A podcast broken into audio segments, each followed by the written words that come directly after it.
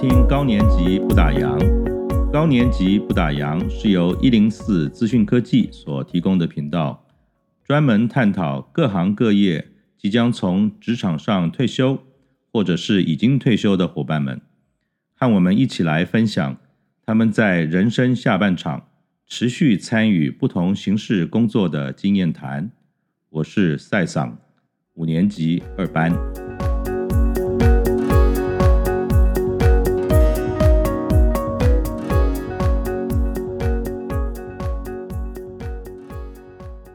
您好，欢迎您收听高年级不打烊。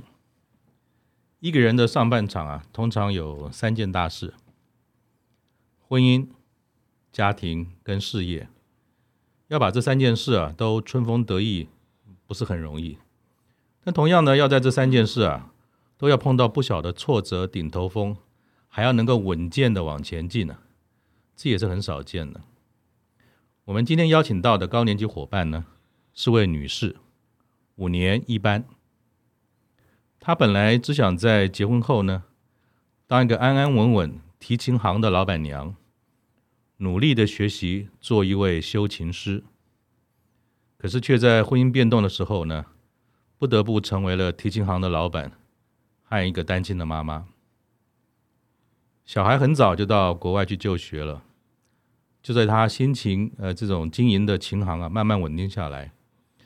可是呢，却发现了情同家人一起打拼的这个创业伙伴啊，利用了彼此的信任，侵占了部分的资产，无法追讨，这蛮痛的哈。可是这个痛呢，是心情上的痛，远超过了他在财务上的损失。但是他没有因为这样被打倒，也因为这样的机缘呢，他接触到了新的世界。他逐步成为了和谐粉彩画的老师，以及陪伴视障朋友的陪跑员。他在这两个世界里看到了喜悦和幸福。他决定要在六十五岁的时候要退休。他一方面是一位老板，那这个退休的决定让他手上的事业要怎么安排呢？孩子看起来好像也没有接班的计划。他退休后，并不想独居，他已经准备和一群志同道合的朋友，以共居的方式结合粉彩画教学和生活，这是一个和一般人很不一样的规划。我们今天也想请他来跟大家分享。他就是木禅艺术的负责人严小文。小文你好，你好。啊，呃，听听你这样的一个背景啊，也蛮有趣的啊，呃，自己。学琴，然后做修琴师，好像女孩子当修琴师很少吧？对，不多。哦，那因为我们一般啊，对于琴行这个世界的经营，嗯、我们并不是很清楚。那是不是在我们就从这边开始聊起，琴行是怎么经营的？有哪些方方面面？你可以帮我们介绍一下吗？哦，呃，因为我这个经营的，呃，它是专业的提琴行。哦，所以我只有做小提琴、中提琴、大提琴，就弦乐弦乐的部分。那谁是你的谁是你的客户呢？就是音乐家吗？还是呃都有音乐老师，或是学生，嗯、或是乐团的老师都有。嗯、对。那台湾像这样的跟您一样的同行多吗？呃，如果跟一般行业比起来的话，它算是少。哦，对，因为这个其实牵涉到要比较专业的一些领域，嗯、就是我们。在挑琴的那个部分，那您从一个外行，因为我知道您本身是大传系毕业的，嗯，对，而且据说还不会拉琴，对，然后却进入了琴行的这个世界。嗯，你是怎么样进入这个行业的？跟在决定要成为一个修琴的这个修琴师的时候，您是怎么做的？呃。在修学修琴是因为我自己有兴趣，我很喜欢做一些手做的东西。嗯哼。然后因为刚好呃有认识的一个美国的师傅，然后我就想说，哎，就跟前夫商量，就是我要去学这个东西。嗯嗯。对，然后呃，其实他们也不置可否，因为这对一个女孩子来讲其实蛮吃力的，因为她需要弄到。报纸啊，要抱木头，要干嘛之类的，所以要做些木工，也要拉琴弦，要蛮多是劳力活。是，对，因为我自己年轻的时候手背还蛮有力气的，对，所以我去学的时候，老师也很惊讶，嗯，哎，他觉得我居然可以学的，呃，能能够学得下去，对，所以我前后大概去两年，嗯、就是一次去三个多月，嗯、三个多月，对。我们通常说，呃，这个琴啊，跟汽车很像，嗯，好像有很多的古董车越老越值钱啊。对。那我也知道说，琴好像并不是新的好，不像是汽车这个整天出新款，很多琴其实它有了上百年的。对。那您可以告诉我们说，为什么琴啊，经过这么久的这个过程跟使用，它还是可以有这么好的声音？有没有什么原因是这样子的？呃，一方面当然是呃作者很有关系，嗯、他的技术，然后一方面是他的选材，嗯、因为那些老琴其实都是那个木头其实是经过几十年的风干吧，嗯嗯嗯，对，因为你如果没有完全风干的话，它其实会变形，嗯哼，对，然后加上它有很特殊的呃油漆的一些。配方配料，那其实到现在，嗯、呃，现代人其实都还没有办法去分析出来说他当初是用什么样的颜料，嗯，所以其实很难。现在现在的师傅很难做到以前那样子的东西，所以其实也是要手把手师徒相传的方式教的嘛。几乎都是这样子。在意大利的话，他们是家族性的哦。对，那在台湾，像类似这样所谓的修琴师多吗？呃，算不多，不多了。那呃，我了解说，其实您在经营的过程当中，其实很多这些民琴或者说比较昂贵的琴的这个拥有者，嗯、他们每一年固定要修的时候，其实很不容易。对，而且是这么贵的，台湾找不到好的师傅的话，他们通常是怎么做做这件事呢？呃，因为我十几二十几年前认识了一个日本的制琴大师，嗯，对，嗯、然后他是全世界公认的。嗯哼，对，所以当初这些老师他有需要有需求的时候，其实他们就来透过我，嗯、然后去请他来台湾。对，所以琴行的本身不只是做琴本身的交易，其实很大的一块业务是在做保养维维修吗？对，对，因为这个是很重要的售后服务。嗯哼，因为你不可能东西卖出去，它出了什么状况或问题，嗯、你完全置之不理。所以不太可能会这样子，对。所以你们的这个行业其实售后服务说不定比销售本身还重要。对，没错。哦，那您手中曾经就是安排或处理过的琴啊，那个最高的单价有没有机密可以可以分享一下？呃，就我所看过的啦，对，对对，因为不是我维修的，是那个日本师傅维修的，上千的吧？那不是，或是几百万手，手去碰它都会有点害怕这种感觉。哎，对。因为你连去拿着它，你都会害怕说：“哎，我等下会不会敲到，或是让它不小心掉下来，或什么之类的。”对。所以在你们这个行业，除了专业之外，客户对你的信任是不是很重要？呃，对。不然这么贵的东西交到你说维修的身上，不小心碰到摔到了或怎么样，可能就毁了嘛。对，没错。哦，那你自己在刚开始，我的理解是，呃，您呃就是前夫啊。嗯到了这个琴行，那其实你当时也没有想到说要接这个琴行吗？完全没有。那后来因为这种我们讲说先生在经营上的这种改变，还有婚姻上的这些题目，当时你为什么要接下来？没有考虑说就不要做了，因为好像你很多又不是懂音乐的，然后这这一行可能也很复杂，还有很多要慢慢累积的。你一个什么都不懂的人，你的客户能对你信任放心吗？当时你接的时候。你的客户有没有一些变动？说，哎呀，不行了，这个小文来，我们就算再找别人吧。其实有多多少少都有。那因为其实对他们来讲，其实他们不太信任我。嗯，因为我只是在就是做一些管理啊、员工啊、进出口的东西，对这个琴的销售，还有对琴的这个东西，其实我没有那么的专精。对。那那时候您小孩已经多大了？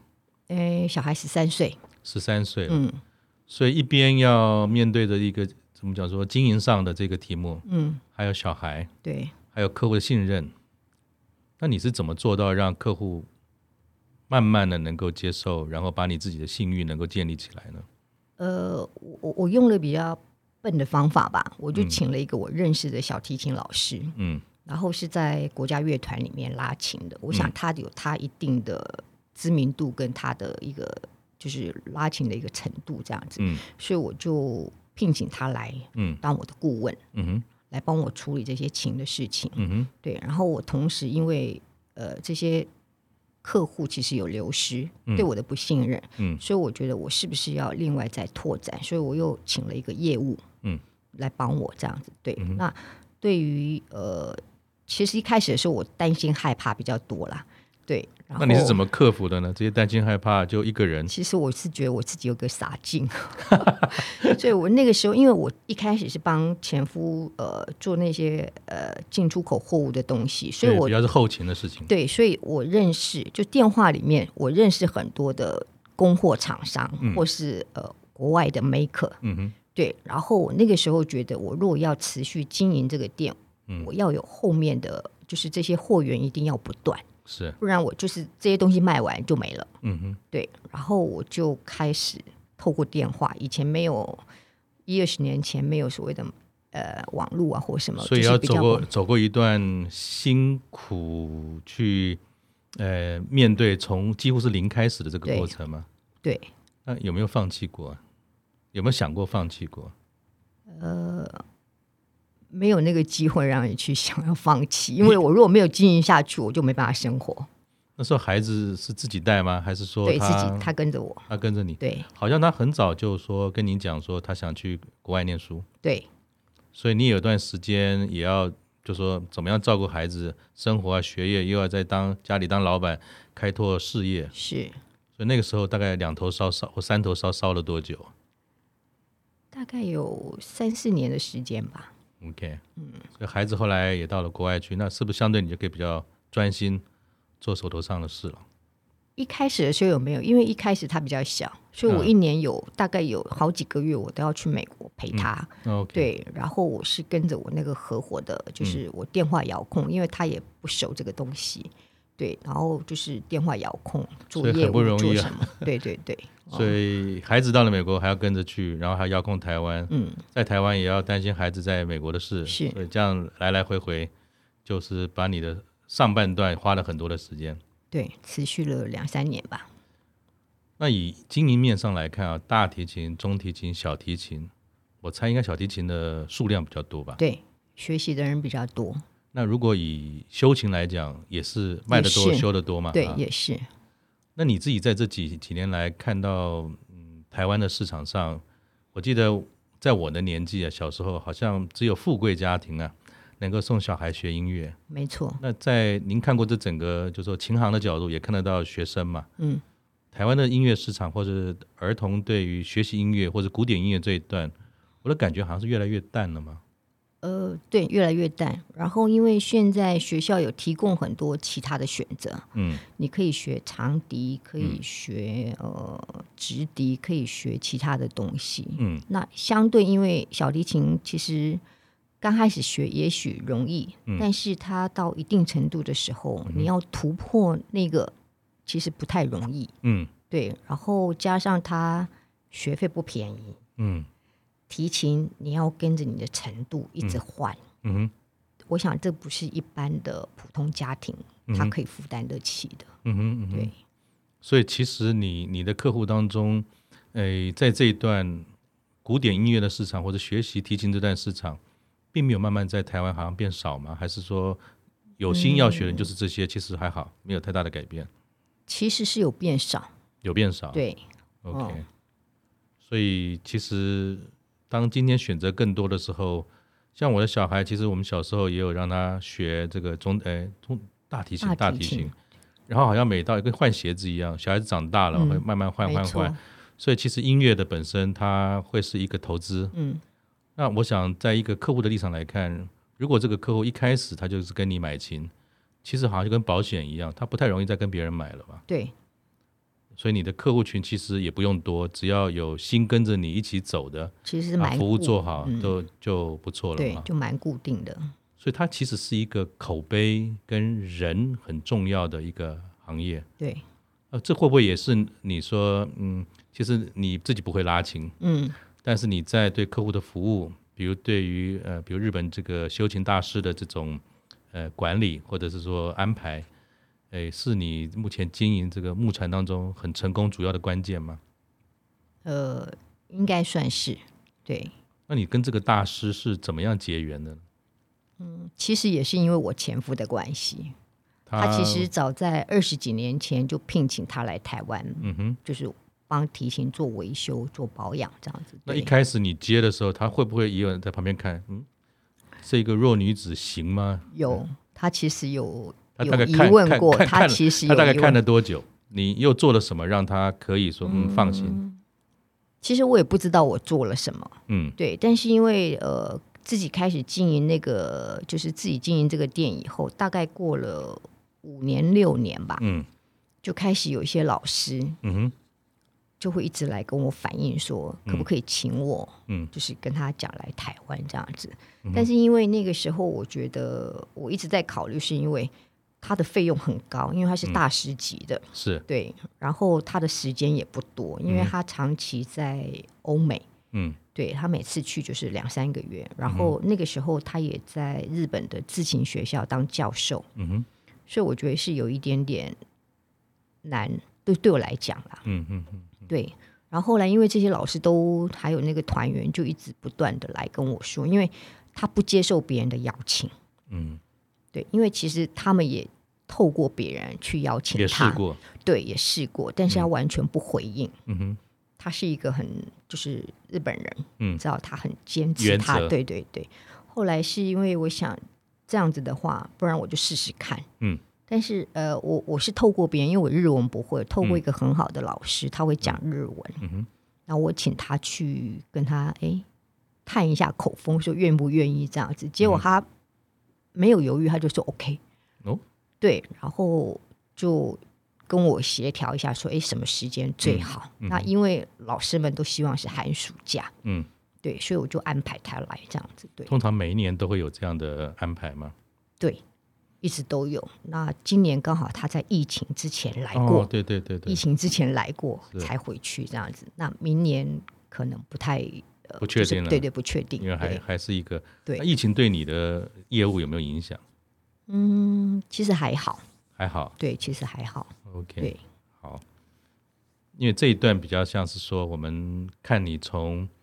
诶，一个比如说婚姻上的变动，然后先生上经营上的一些变动，你接起来了嘛？哈、嗯，好像你说你就傻乎乎的就就做了，但是这段过程其实你花了非常多的心思，在平衡家庭啊、小孩，还有要跟不同的朋友重新把这个商誉建立起来，嗯，而且还让一个我们讲说日本的大师，他愿意以台湾以你为主，嗯，不经过别人去做。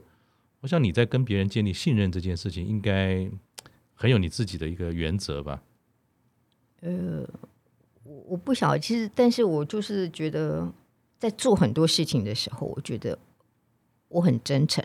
嗯，对，不管是对我的客人或什么，其实我都讲的，就是他对东西有质疑或什么，其实我都讲得很白。嗯哼，对，我就说我不会去欺瞒这些东西，这样子对。然后我觉得我也很努力。去学习这些我不会的东西，因为我记得之前我们聊天的时候，你有提到，想当年三十年前你还是少女的时候，嗯，你自己一个人就到国外念书，然后自己去自助旅行了，对，所以这种好奇、探险，然后独立，嗯，这是你与生就具有的一种特质吗？还是这是你生活的理念？我觉得是我个人的特质，嗯，而且我很喜欢这样子的经历。嗯，对，就是从其实是我在二十六岁的时候，嗯，就去自助旅行了，嗯、然后到国外自己生活这样子，嗯、对。然后在经营这个，就是开始经营的时候，嗯、其实到中国、到意大利、到哪里去挑那些。呃，琴的时候，其实我都是自己一个人，也是自助旅行。对，我对对，就是我我于公于私，我就是做完，就是做完我要做该办的公事以后，嗯、我就开始会去。所以虽然你的名字有个小文的小，但是其实你胆子蛮大的。我觉得就是个傻劲。好，那嗯，因为我也知道说，其实您在这几年啊，也花了一些时间担任一个很有趣的角色，叫做视障陪跑员。对。那可不可以聊聊说您是怎么样接触到这个角色，跟他在做哪些事情？哦，呃，一开始接触是因为我我有骑单车环岛的一个车友，嗯，因为他自己本身也是视障陪跑员，对，然后。呃，那阵子因是因为我父亲过世，我的情绪跟心情都不是很好。是，然后他就拉着我说：“不然你就是强迫自己出来运动也好。嗯”对。那其实一开始我去的时候，我第一天去的时候，其实我有点挫折，因为我连两百公尺都跑不到。你平常不太运动吗？对对对，嗯、我只在健身房做一些简单的东西。哦、对对对，跑步的话，其实我没有那么多的。能耐，对，我觉得耐力不够这样子，嗯、所以其实第一天去的时候回来，其实我有很挫折，我两百公尺都跑不了。对，可是我后来觉得，哎，反正没关系，我就是花时间，嗯，然后去陪伴这些人这样子。嗯、对，嗯，嗯，那主要做哪些事呢？呃，去的时候其实呃，就是我们因为来的都是视障朋友，也有一些陪跑员，嗯、然后我们就会分配说，哎，你这个。是让朋友，你今天是呃，你你是能够跑的人，还是能够走的人？嗯、因为有一些都是刚出来的，对、嗯，他可能没有办法跑，而且他还不习惯，而且还不习惯那样子的那个，嗯、所以我们就会分配。然后一开始我都是陪走，嗯哼，就是陪他们走。然后一个礼拜我们会有两天的晚上，嗯哼，在国父纪念馆。我们叫团练，嗯哼，就是陪着他们是跑步也好，去散步也好，走路都好，这样子，对，哦，陪着他们去做活动。那这是一个固定，比如说一个礼拜或者一个月要固定的这种排班制的吗？会不会占很多时间呢？呃，其实它不是排班，就是你自己有时间，你就可以，你就去。所以是任何人有这个意愿想要做，也不一定担心是不是跑得动。对，只要你有这个时间、有心，然后愿意去花时间跟这些视障朋友互动。对，其实都有机会可以做这个角色，是，是吗？是，没错。那您大概担任这个角色多久了？嗯，超过四年了。那从你一开始就跑不动到现在，有没有从这个角色上？因为你平常业务也很忙嘛。嗯。除了活动之外，最大的收获是什么？扮演这样的角色？最大的收获是我从来没有想过我可以跑半马，然后我在这四年完成了个人的五场半马。哦，是哦，对，很厉害。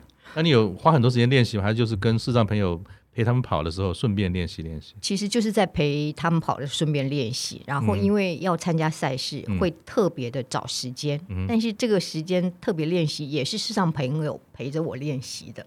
所以搞了半天是他陪你跑，对对，对，不是你陪他跑。对对对，对，所以很多事情好像并不是说从付出的角度来看。对，其实我们在一开始这样的一个用心去做，但事实上。到最后感觉说好像是两个人一起，倒没有谁陪谁的这种感觉。对对对，而且我觉得自己的收获更大。哦、嗯，陪跑这件事情跟视障朋友一开始，尤其是针对他刚出来的朋友啊，嗯、他有很多的不适应啊，或者说信心上的问题。对，哎，你会不会有一些情境上，有时候会处理一些他们的情绪啦，或者是说他们会生气，想要放弃的，就是有没有这些案例？那你又是怎么样陪着他们走过来的？嗯，其实多少都会有。嗯、那其实因为我们在团练的时间大概都维持在一个多小时。嗯，嗯对。然后其实因为我们在练习的时候，一定要我们都会一直跟他讲话。嗯哼。因为如果对不熟的视障朋友刚来的，我们其实会先了解一下他的，就是他的工作啦，或是他的家庭状况这样子。嗯、对。那可能一开始不熟，他不会跟你讲太多。对，可是随着时间，如果他常常有来，我们有常、嗯、呃，我们有机会可以多陪他几次，他其实就会慢慢的跟你讲一些那个，就是他的困扰啦，或是他面对的问题这样子。所以就不是只有体力上的付出，其实在在心心情上也要花点耐心跟他们互动，好像也是信任嘛。对对对，我觉得需要。那会不会这也是你刚才谈到的那个特质信任？也因为如此，让别人跟你在一起的时候，很容易的，就是把信任就建立了。跟你在跟着一起跑，也好像也特别有趣。对，然后我自己也发觉，我在跑步的时候话特别多。不是因为，因为如果单独只是这样跑一个小时都不讲话的话，嗯、其实就是那个那个那个氛围，或是那个，其实我会觉得跑不下去，因为那个持续蛮久的时间，嗯、所以在跑步的过程，我就会想尽办法，就是讲一些呃，就是我我我的体会啦，或是我、嗯、因为我的年纪比较大，是，然后我经历过的事情啊，嗯、然后我那个、嗯、其实我都会聊天这样子，对，所以那也是在过程中整理自己的一些情绪，对，对对，也是一种抒发，不只是在陪伴别人而已，对对。我知道你还有另外一个很厉害的这个角色，叫做。粉彩和谐粉彩，对，那又是什么？跟怎么样的机缘，又跟这样的一个呃，我们讲说艺术也好，会结缘呢？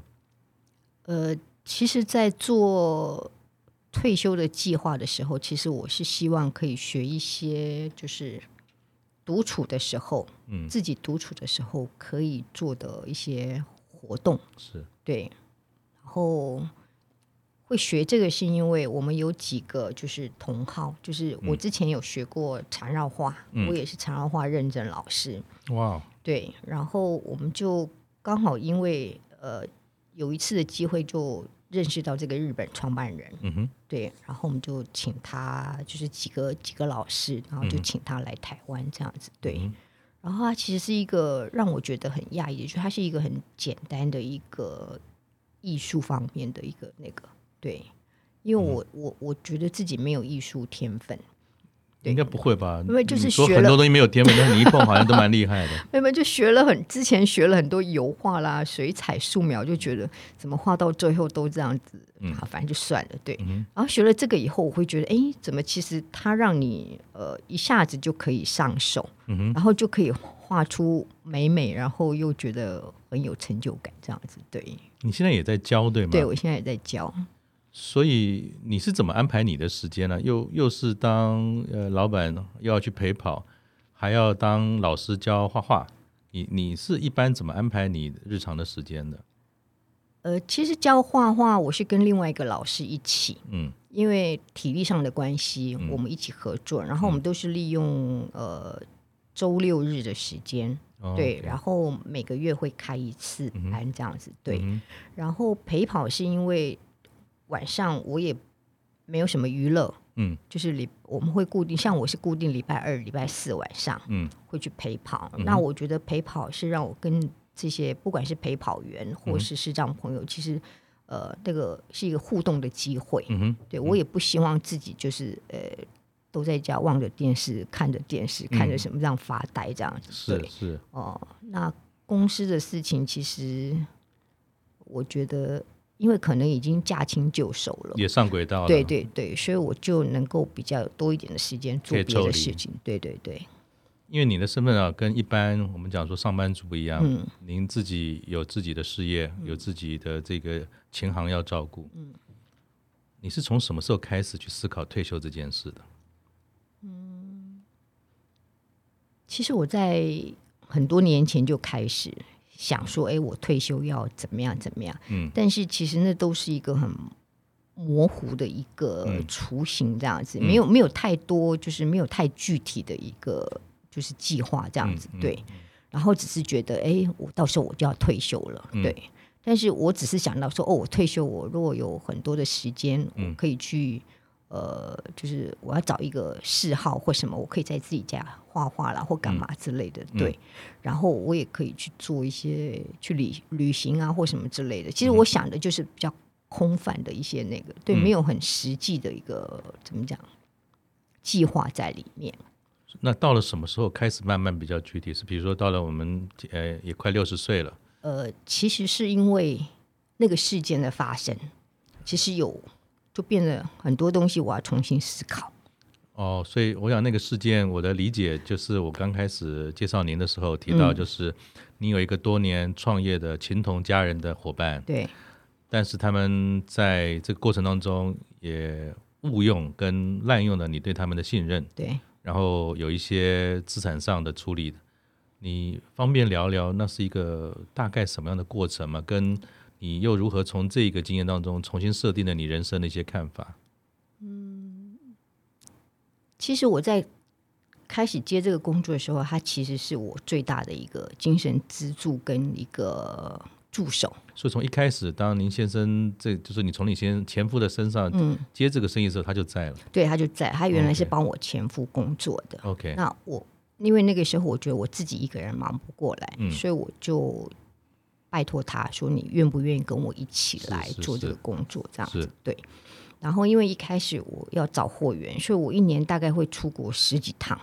哦。对，因为又去中国，又去意大利，又去哪里？所以其实店里的东西你也没办法亲自做。对，然后其实是他在帮我照顾这个店，然后因为他又跟我住在一起，哦，因为他家乡在高雄，然后你自己本身也是独居嘛，对，然后我就想说，哎，我家里有空房间，我就免费提供他住，这样子也是善意，对对。然后因为想说互相帮忙，然后小孩那个时候也还在台湾，是，所以我在第一二第一年、第二年。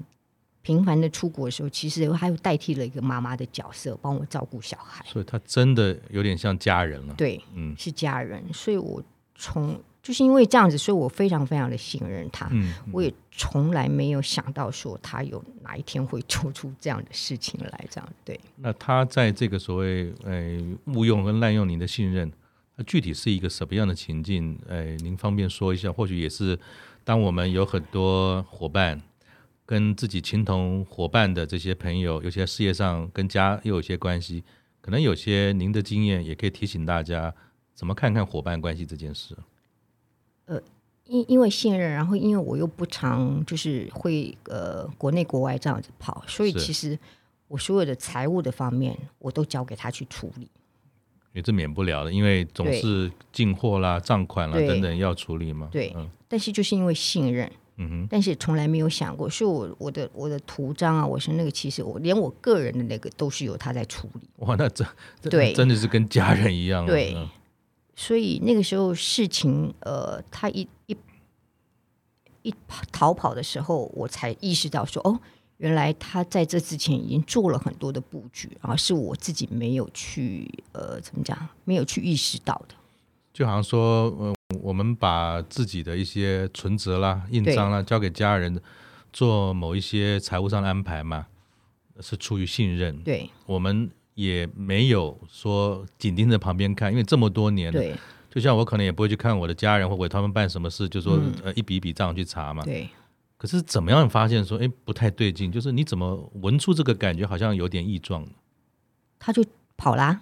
哦，人就不见了。对啊，人就不见了。然后我才开始去看我所有的这些财务上往来，对对对，发觉不对劲。其实有很多东西好像都做了一些不当的处理，是吗？这个打击，哎，当然你有提到说财务上也不小，嗯，可是他在心情上的打击可能更大。对。那刚才也提到说，那你是在这个过程当中啊，又做了很多的调整，嗯、呃，那。这些调整又怎么样让你去跟刚才讲退休这件事情做了一些重新的设定呢？呃，其实我在学这个和谐粉彩的时候，是刚好发生事情的时候哦，的之后的几一两个礼拜，因为我们是从日本聘请过来的，那我也报名了，是，然后我就跟我的老师，我的禅让画老师说，我要处理这些烂摊子，我没有办法去上这个课，有点要放弃了，对，我要放弃，可是。呃，我老师想了两个礼两两三天，他就跟我讲说：“嗯、我觉得你不能放弃，嗯，你还是要来学，或者你可以在这三天，你可以转换一下你的情绪。”嗯哼。然后那个时候，因为儿子本来是长期在国外的，刚好那段时间发生事情那段时间，嗯、他回来台湾出差，嗯哼，所以他就跟我讲说：“妈妈，你去，然后我来帮你，就是。”看管一下你的公司，嗯、因为要连续三天这样子，也也让你抽离一下情境。对对对，嗯，然后我就去上了这样。嗯、那上了以后，其实你说情绪要就是碰到这么大的打击，要那个，其实我觉得呃没有那么容易，嗯、就是你转换的那个怎么真的没有那么容易，需要点时间。对，需要点时间。嗯，然后这位老师其实一直看在我的身看看着我这样子，而且他自己早些时间也。碰过类似这样的事情，嗯、所以他就帮我，然后就跟我讲说：“那我们一起来开课，嗯、开体验课，嗯、然后来练习。然后练完以后，练了半个大概半年，持续了半年多。嗯、然后他就说：‘那我们一起来教课，教学生这样子。对，那我本来这些都不是在我退休要预期的之中的。对对对，就是，可是因为这个事件发生以后，我就觉得，哎，好像人生转了一个方向。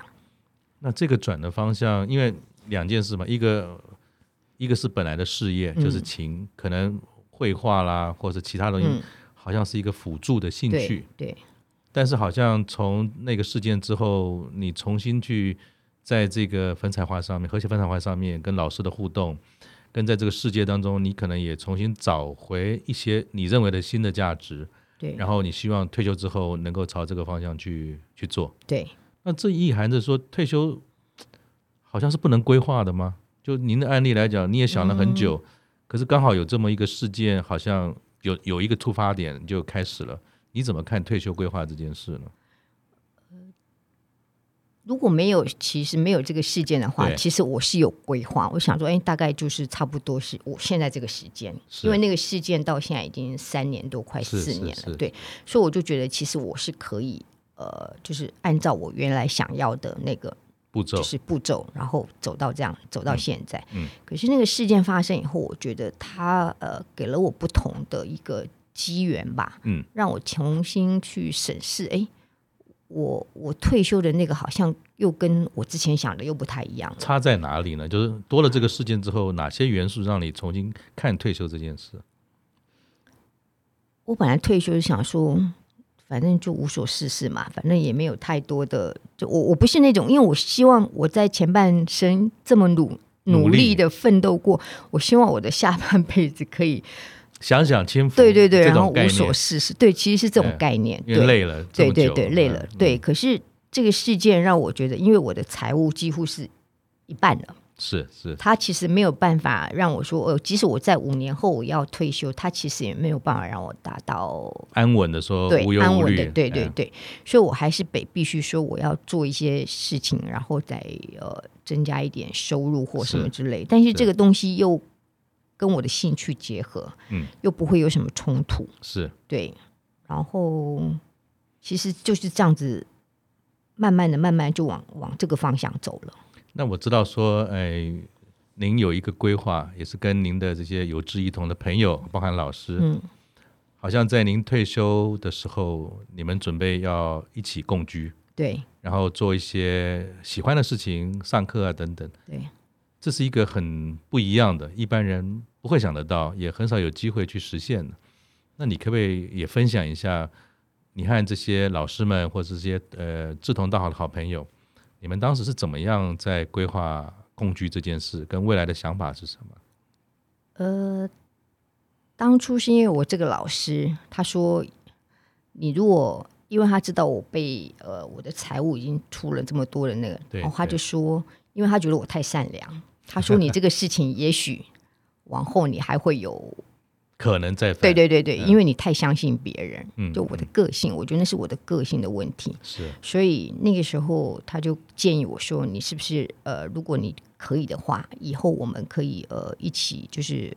就是找个找个好一点那个，我们自己住在一起，嗯，就是住在同一个社区啦，不是说住在一起，嗯、然后就是可以，因为我们之前已经有开始在教画画，他说，哎，我们自己可以成立工作室，嗯，然后可以一边就是退休生活，但是我们也可以教教画，教教这些东西，嗯、然后至少有一点收入这样子，嗯、对。然后那个时候，因为我们有三四个老师，嗯。都还就是感情还不错，然后就是会互相切磋。都是女士吗？对，都是女士。对对对。那也都是比如说单身吗？或是独居吗？还是说有有两三个是单身，但我的老师是有先生的。对。哦，所以并不是说我们呃娘子军所有人都这样子在，也也有是有不同的背景有家庭，他们也做的这件事。对对。然后刚好有这个机会，然后因为我。小时候，呃，我儿子小时候就已经十三岁就出国去念书了。是其实我不太习惯，嗯，就是我自己在家里，我不太习惯跟小孩子相处。而且他现在登记结婚了，嗯、有媳妇了，媳妇也很乖，对，对。然后我觉得其实，呃，有时候我会觉得，就是会互相的。生活上的配合的，对对对对，我其实不是这么的喜欢这样子，对，所以才会想说，哎，我以后自己要独居，嗯，然后就是反正社区都有自己的朋友，自己的伙伴，我觉得其实就觉得是把自己照顾好，小孩就不会有任何的担心跟那个。那大家，呃，大家在谈这件事的时候，因为共居共居嘛，他、嗯、就两个两个东西可能也需要彼此协调。比如说，嗯、我们选的场合、住的地方，因为每个人经济条件不一样，嗯、生活的想法也不一样。嗯、所以当时你们是怎么样去第一选择住在哪里这件事？再来就是说开课的这种想法，因为每个人都有嘛，就是你怎么。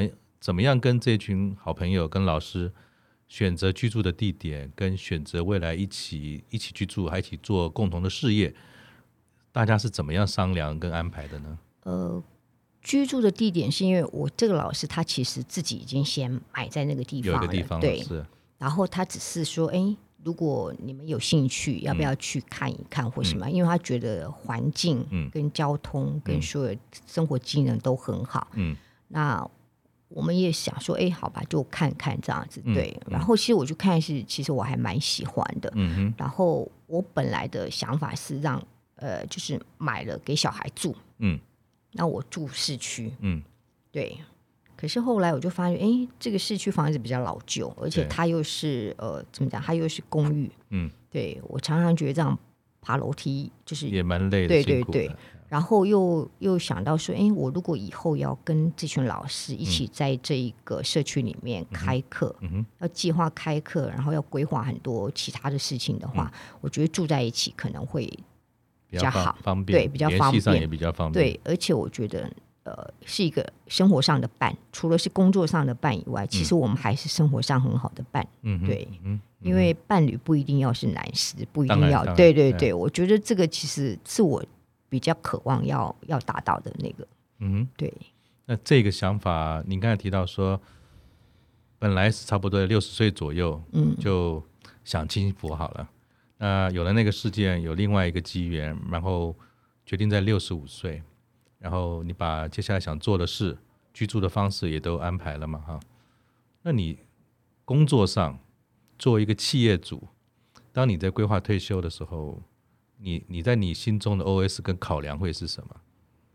我当然是希望，呃，其实这个店可以继续的经营下去。小孩又不接啊？对，但是我现在有一个员工，他是他其实是能力很好，嗯，但是他是做维修的，嗯，他是专业维修，嗯，然后其实呃，我这几年其实我已经有慢慢的在为他铺路，嗯。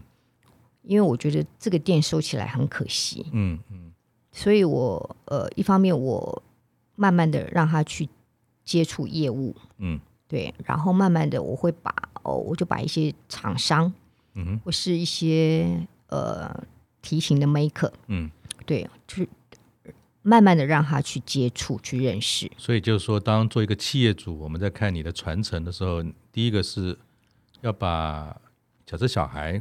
呃，没有这个意愿，那内部有对的员工，嗯、第一个要把他自己本身某些能力要补强，对；第二个就把你手边的一些资源，对，要给他联系客户群，慢慢要转给他嘛。对，那这个过程会不会很很漫长？因为有人有意愿的问题。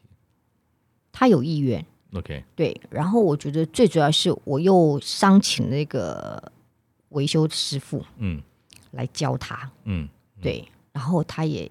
欣然同意，嗯，因为他觉得，呃，这个员工的态度，嗯，其实也很认真，嗯、然后做人也很老实。因为我觉得日本人收徒弟，他其实是会观察的，对对对对，他们很他其实已经观察他三四年了，OK。所以在我其实我没有自己提出来，因为我、嗯、我觉得他不可能收，因为，嗯、呃，他其实，在日本的自勤学校，他也不当教授了，他现在就专门自己在维修东西。对对对。嗯、然后后来是他自己跟我提，嗯，他觉得他是一个人才，嗯，然后他说他要教他，嗯、那我当然这是其实是符合我自己原先规划的，对我的想法。那位日本大师，对对对对对，所以现在目前为止，他已经就是每年来，嗯，他就在旁边跟着学，这样子、嗯、已经持续第二年了。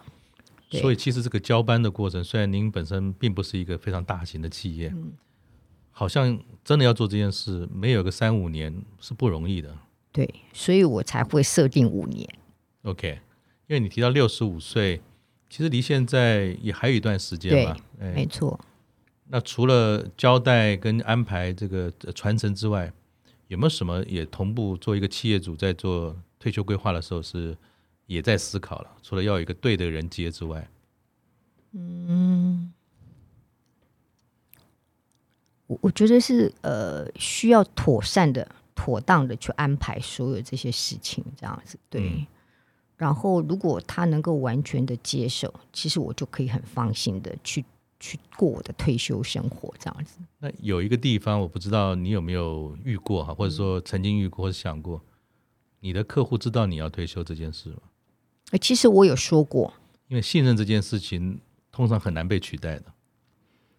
呃，应该是，但是我会觉得，嗯、呃，所以我才会慢慢让他去接触这些客户。嗯。对，嗯，然后让他熟悉这些客户，嗯、每个人都有每个人的个性，嗯，跟他想要的一些那个，对，嗯、所以我才会说我需要长的时间，嗯，对，我不可能说我几个月或一年两年我就把它全部那个，所以我设定的时间其实是有我的想法跟我的目的这样子，对。但是有没有想过说，嗯、呃，其实就干脆把它告一个段落就好，这不在你的选项吗？呃，其实有想过。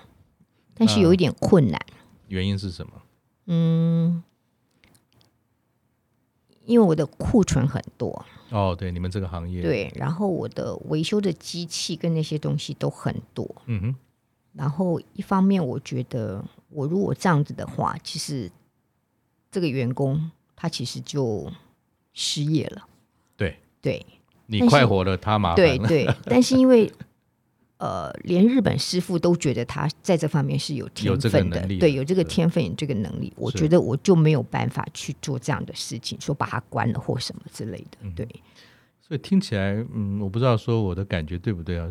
小文成人之美这件事啊，好像也是你摆在你心中，从以前到现在都有的一种与人相处为善的一个想法嘛。成人之美，呃。比如说你跟人家陪跑，你教导别人，甚至我还之前聊天也听你说，你做了一件很有趣的事，你教视障的朋友画画。对，我不知道你是怎么做到的成人之美这件事。呃，其实我没有这么的怎么讲，就是很多事情，其实我觉得我可能比较会呃替别人想吧。嗯，对，因为我觉得呃。我自己曾经经历过很多的不愉快，是。其实我不希望别人也跟我一样有有有那样子的一个怎么讲一个经历。虽然说那个经历不见得不好，嗯、对我来说不见得不好。嗯、对。可是我觉得能就我能力范围以内，嗯、我能给的，我觉得我就会尽量。对。同理心嘛。对。你帮这些视障的朋友，嗯，教他们画画，可以描述一下？我很好奇。视障朋友画画，他看不见也感觉不到，他怎么样从你这边可以感受到那一份你对他们的鼓励，跟希望他们感受画画这件事？呃，其实只是希望可以让他们体验各种不同的一个活动，因为除了跑步以外，其实他们能够活动的那个其实真的非常的少。嗯，然后因为我有几个陪跑员也是我的学生，是，所以我们就想说，哎，不然就让他们去体验一下。那在他人当然看不见，嗯，但是我们会呃自己设计教案，嗯，对，我们会用一些行板啦，一些那个，然后让他透透过他的触觉，嗯，去画画，触觉画画，对，就是透透过他的手，嗯，对，然后呃，因为有行板，行板他就可以摸得到这个是什么样子，嗯，对，然后色彩，色彩的部分。呃，弱势的人他看得到，嗯，但是不是呃，就是先天失明的人他看不到。但是你很奇怪，嗯，很多颜色摆在那边，他怎么挑都会挑到差不多同色系的东西。哦，这个是我觉得最最讶异的地方。是对，就是我们因为这个持续这个活动已经有一年多了，嗯，我们几之前是几乎每个月举办一次。是对他们其实说在摸那个粉。嗯，然后在涂抹那个粉的过程，嗯、其实他们就觉得很愉快。那、嗯、我觉得那个是过程带给他们的感受，嗯、而不是说，反正我今天看不见，然后我怎么知道我画的好不好看？那和谐粉彩画，因为多一个和谐嘛，嗯，是不是这个画的本身，它就带着有一种还是跟心灵沟通有一点关系的这种呃方式呢？这个其实是日本翻译的，嗯，对，它的日本是 Nagomi Art，那 Nagomi 在日本是一个古字，嗯、就是和的意思，这样子，对。那我觉得。因为他的他是透过涂抹，自己用手去涂抹，嗯、而不是拿笔去画，嗯、所以我觉得那个触觉上的东西，嗯、我觉得会呃产生不一样的感觉。这也是可能因为你邀请的视障朋友来做这个活动才发现的嘛？对，OK，因为他们看不见，嗯。可是他们的触觉特别的敏感，嗯哼，因为我们是明眼人，其实我们这样涂涂抹抹，其实我们也很很开心，很愉快，而且那个色彩又很温和，又很又很多样，这样子，嗯、对。可是他们给我们的回馈是在涂抹的过程中，其实呃那份心情，因为他们没有机会去接触到这样的东西，所以其实很多事情是不要设限的。对，就像您在原来有一个退休的计划。后来有些意外，人生的意外，嗯，嗯，虽然转了弯，但是你也没有受限，然后也去尝试了新的东西，嗯，更因为你尝试了新的这个绘画，呃，发展出了共居的想法，然后也因为结合了这种陪跑的这件事情，让你也发现，其实视障他们这些朋友的触觉是不一样的，嗯，明眼人画画。有明眼人画画的一种方法，可是视障的朋友，嗯、他其实也可以画画，只是有没有对的方法去配合他们。没错。所以这些我们讲说急转弯也好，或者是说，诶，柳暗花明又一村也好，好像是我从您的身上看得到，就是从一个企业主，从一个不懂音乐的人接手了琴行，一直走到现在，好像同理心之外，您不设限您的人生。虽然有很多的这个困难，嗯，甚至一些情同手足、情同家人的这个伙伴，我不敢讲说背叛嘛，就是说滥用了他，你你对他的这些信任，嗯，可是好像你都可以放下，你还是持续的往前走。六十五岁，感觉上好像离七十岁很近了，但是我没有从你的感觉当中说，哎，六十五岁好像就停下来了。反而你把从来呃放在心中说享清福这件事，转换成说我要开始我新人生。嗯，我从一个老板，其实我变成一个老师。我从一个老师可以再去探索各个不同的世界嘛。嗯，那你也一直在学习。我还听说过去这几个礼拜你在学催眠是吗？对。为什么去学催眠？累了吗？呃。催眠真的会让人家放松，嗯，对。然后我学了很多的自我催眠的方式，嗯哼，对。然后其实会学催眠，是因为我们在教课的时候，其实我们也都会一直在说话，是对。然后我觉得那个说话那个话语话术，其实是需要学习练习的，是对。然后呃。我自己本身不太会说话，而且我是那种？对，我是那种很直白的人。嗯，嗯，就是呃，我如果看不顺眼，或是我那，我就会很是会有直接的指正，或是直接的，就是、就是、话不转弯就是了。对对对对，嗯、所以我觉得学习这个东西，这三个礼拜学下来，我就觉得，哎，我自己在讲话的方式其实会有一些些的改变。嗯，然后我会呃。比较不会去指责别人，然后我也不会，呃，我也不常去讲那些负面的东西。嗯嗯，对。然后，其实我就是好奇啦。嗯，对，我学很多东西是因为好奇。就跟当年那个自己拿了包包去国外闯的少女一样，没变。对，对，我觉得那个本性是不会变的。Okay. 对。因为我想在刚才我们跟小文聊了他从年轻到现在的过程嘛，哈。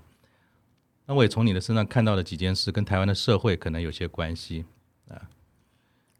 因为我跟你一样，都差不多是五年级的，嗯，那也随着我们五年级成长在台湾的时代，经济的繁荣等等。可是也慢慢的，社会上随着经济的繁荣，也出现了几个现象，比如说这个婚姻上的变化，嗯，比如说我们就都只有一个小孩，我也是只有一个小孩，嗯嗯，孩子大了之后，当然。有些人可能跟他的伴侣终老一生，有些人可能就会是独居。像我母亲现在也是独居，八十几岁了。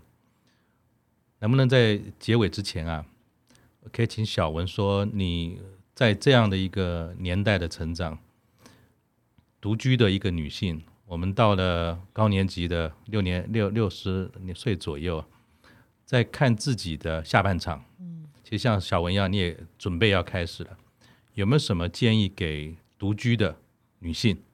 孩子也成长了，可能自己的事业也慢慢告一个段落了，在准备自己下半场的时候。有没有什么你自己的心得可以跟大家分享的？呃，因为我只有一个儿子，嗯，那我觉得，也许在不久的将来，是如果因为我要退休了，我要年纪大了，我觉得，呃，其实照顾会变成是他们一个很大的一个心理的压力跟负担。对，因为台湾也慢慢进入高龄社会了。对，那我自己也不算年轻了嘛，对，所以我会觉得说，如果是以我的状况，我会把自己照顾好。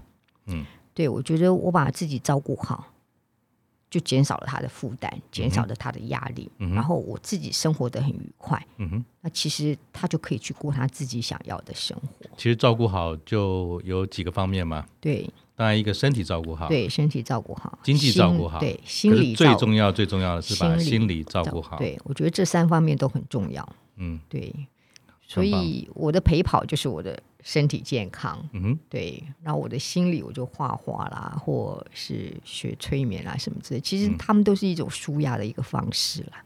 然后当老师教学收入，对，那是我的后半辈子收入的，呃，不能说是唯一啦，但就是呃，会有一些主要的。来源这样子，对。所以其实柳暗花明又一村，虽然经过了人生的风浪，但是在这个风浪也让你的下半场好像把方方面面都照顾到了，对。那也谢谢小文今天来跟我们分享你这么有趣、富挑战、不会音乐但是当琴行老板的历程，然后没有因为人生中呃这些的挫折或者是伙伴们对于你在财务上的影响，你依然的走下去，然后你也花了不少的时间陪伴视障的朋友，然后还跟朋友们决定了一起的共居，把这些有趣的事不只是当成是一个乐趣。